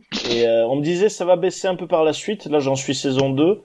Euh, bon, c'est vraiment de très bonne qualité. Par contre, si je dois conseiller une série, mais vraiment, euh, c'est Le Jeu de la Dame. Oui, oui, j'ai vu. Je sais pas, vous, l'avez vu? Non, non, mais il y a, un buzz incroyable. Quoi. Ah, c'est la, la, dernière série sur Netflix, c'est ça? Ah, mais ouais, mais foncez dans le tas. Mais franchement, les yeux fermés. Alors, je vais pas dire les yeux fermés parce qu'il faut regarder la série quand même, euh, mais euh, c'est euh, exceptionnel. C'est The Queen's Gambit. Ah, The Queen's Gambit. Alors qu'ils ont très mal traduit parce que The Queen's Gambit à la base c'est une ouverture des jeux d'échecs que pourtant les joueurs d'échecs enfin en France ça s'appelle le, le, Gambit de la dame. ils l'ont appelé le jeu de la dame. Donc c'est vrai que ça paraît un peu con, mais à part ça, c'est vraiment une série mais foncée parce que l'actrice est exceptionnelle. Anna Taylor-Joy, on, on, vient de la voir dans Les Nouveaux Mutants. Voilà, exactement. Et moi, c'est une actrice, je me disais, il y a quelque chose qui me dérange. Bon, elle a une forme de tête, des grands yeux, menton très fin. Moi, au début, j'y avait un malaise qui s'installait. En fait, je comprends, c'est parce qu'elle joue un personnage dans la saison 5 de Peaky Blinders que je mmh. déteste. Ah, d'accord. Elle joue la, la femme de Michael dans, dans mmh. Peaky Blinders, qui est un personnage que je déteste, mais qui est fait exprès. Elle le joue à la perfection mais c'est vraiment la grosse connasse qui fout le bordel. Et, tu sais que c'est elle qui, qui joue Furiosa dans le, le, prochain Mad Max? Et c'est elle qui va jouer Furiosa dans le prochain Mad Max. Mais c'est une artiste, euh, c'est une artiste, bah oui, c'est une actrice, et une artiste exceptionnelle. Et le jeu de la dame, mais que ce soit par, c'est l'ambiance des années 60, euh, la scénarisation, euh, l'histoire, la mise en scène, tout ça, c'est, c'est une bulle, c'est du bonheur. C'est sept épisodes, l'histoire est finie, c'est une mini-série. Euh, tu suis ce personnage, tu t'attaches au personnage. Euh, l'échec, mais c'est une mise en scène du jeu d'échecs, mais c'est excellent. C'est du bonheur. C'est vraiment un grand bonheur. Et cette série est adulée et appelée euh, sur ça. Donc ça a eu un tel gros succès que ben, ça a doublé les ventes de jeux d'échecs. Donc bon, c'est pas rien. voilà, il y avait, bah ouais, c'est clair. Il y avait une série qui avait fait pareil, c'était Breaking Bad, qui avait euh, doublé euh, la vente de méthamphétamine. non, j'en sais rien. J'en sais rien du tout. Et de hein. de baseball Je sais pas. je ne sais pas du tout. Mais euh, vraiment, je vous conseille. Ce... Je sais pas si... ce que vous regardez ce soir, mais arrêtez tout et regardez The Queen Gambit. 7, 6 ou 7 épisodes, je crois. Euh, je sais plus, ouais, mais c'est. Ouais. Mais du ouais, c'est une mini-série, c'est court. C'est une mini-série. C'est, mais vraiment, c'est l'histoire se finit. C'est un régal. Vraiment foncé. Oh, super. Super. Voilà. Bah, bah écoutez, euh, merci à vous les amis. Merci d'être présents. Voilà, malgré ce confinement. Euh, voilà. Bah, je, je tiens du coup à bah, remercier aussi ceux qui nous écoutent. Donc je suis désolé pour euh, bah, cette différence de, de qualité, hein, même si vraiment on va essayer de faire en sorte que ce soit le mieux possible. C'est vrai que rien ne vaut la qualité studio. Euh, mais du coup, on espère quand même que vous avez pris du plaisir à nous écouter. Vous pouvez nous retrouver toujours. Voilà, cette émission sera quand même diffusée sur euh, Radio Campus Po. Enfin voilà, nous sommes toujours disponibles tous les derniers vendredis du mois euh, sur radiocampuspo.fr et nous retrouver Merci Radio Campus Po de toujours nous héberger. Voilà, merci, les copains, ouais, Voilà, merci Radio Campus Po. Vous pouvez toujours nous retrouver donc les derniers vendredis du mois à 21h. Et aussi, voilà, vous pouvez aussi nous retrouver sur Galaxy Pop. Donc voilà, sur tout l'ensemble de de podcast de notre ami David. Et euh, voilà, bah écoutez. Salut David. On lui, on lui fait un gros bisou. on lui fait un gros, bisou. Je vous dis euh, à très bientôt les amis. On se voit le mois prochain pour l'émission, euh, la 26e émission qu'on va enregistrer donc pour décembre. Voyons si les cinémas ont réouvert, on verra ça. Espérons qu'on puisse vous parler de Wonder Woman, nous verrons bien. on parle de Wonder Woman, hein, chiche. Ah mais là c'est sûr. Avant même de l'avoir vu. Avant même de l'avoir vu, c'est ça. bon, on va en parler dans tous les cas. Merci à vous les amis, je vous dis à très Merci bientôt. Merci à vous, bonne soirée. Ciao ciao, bisous. au mois prochain, ciao.